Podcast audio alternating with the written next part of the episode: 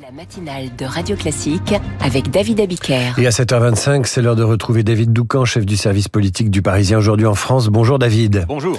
Se tenaient hier les obsèques de Dominique Bernard, ce professeur d'Arras, victime de la barbarie islamiste terroriste, en présence d'Emmanuel Macron, mais sans que le président ne prenne la parole, ce qui ne doit rien au hasard, David. Oui, euh, c'est un choix politique. Les Français ne veulent plus des discours d'hommage, ils veulent des actes. Le président en a conscience et son entourage nous le dit clairement les mots ne suffisent plus. Emmanuel Macron a aussi évoqué avec sa garde rapprochée le témoignage de la sœur de Samuel Paty il y a quelques jours devant la commission d'enquête du Sénat. Si la mort de mon frère avait servi à quelque chose, Dominique Bernard serait encore là.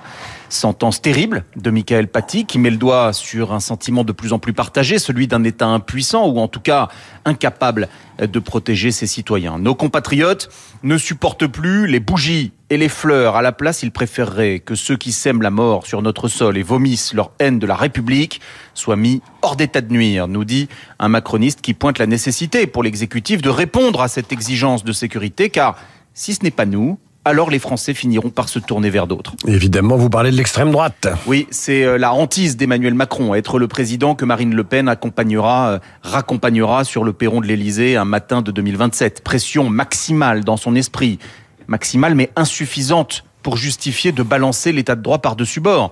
Les terroristes djihadistes veulent nous faire croire que la défense des droits de l'homme est notre talon d'Achille alors que c'est notre force, avait-il dit euh, lors d'un discours au sein même de la Cour européenne des droits de l'homme à Strasbourg en 2017. Emmanuel Macron le pense toujours. Depuis l'horreur en Israël et à Arras, il a demandé à son camp de montrer un visage de grande fermeté, mais de ne pas céder un pouce de terrain sur les valeurs démocratiques et l'état de droit. Ne pas renoncer à un discours complexe dans ces moments de grande émotion, plutôt propices aux propos simplistes. Pour combattre Daesh, il faut des moyens et de la détermination physique pas une nouvelle constitution, nous dit calmement un expert de l'antiterrorisme. D'où la pression mise par Darmanin sur les préfets et les services afin de battre en brèche l'idée mortifère que Daesh et ses affidés veulent instiller dans les esprits européens. L'idée selon laquelle les démocraties seraient par nature faibles et incapables de se défendre.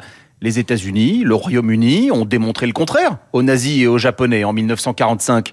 L'ennemi, aujourd'hui, s'appelle terrorisme islamiste. Il est insidieux, infiltré, mais pas insaisissable. Terroriser les terroristes, disait euh, Charles Pasqua. Les démocraties, sans avoir à se renier, en sont tout à fait capables. Sauf qu'il n'y a plus de Charles Pasqua, il a été remplacé par d'autres. David Doucan, merci et à lundi tout de suite la météo.